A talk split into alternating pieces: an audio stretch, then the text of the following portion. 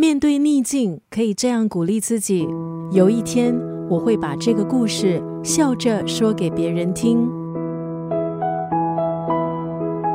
今天在九六三作家语录分享的这段文字，出自这本书《锻炼的练习》，作者是日本最会说故事的出家人，也是畅销作家名曲方彦。在修行还有聆听信众烦恼的过程中，他体悟到。人不可能没有情绪，人都有愤怒、妒忌、执着、忧虑。我们常劝别人，还有提醒自己不要生气，要放下，不要想太多。但其实这根本没有用。如果想要活得自在，作者名曲方燕就建议每个人都需要锻炼的练习。什么是锻炼？这不是单纯的放弃，而是希望你尽力。在尽力之后，勉强不来的事就不要在意，人生也就少了纠结。生活常会给我们一道又一道的习题，付出之后却没有得到回报。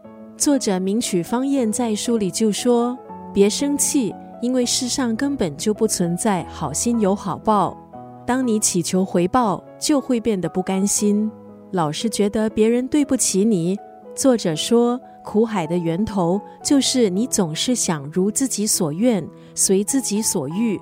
今天在九六三作家语录，立一就要分享这本书锻炼练习当中的这一段文字：欲望就像是人穿盔甲，穿一套很好，穿太多跑不动。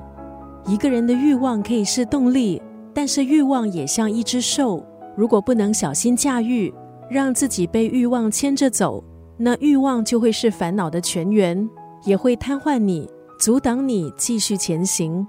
欲望就像是人穿盔甲，穿一套很好，穿太多跑不动。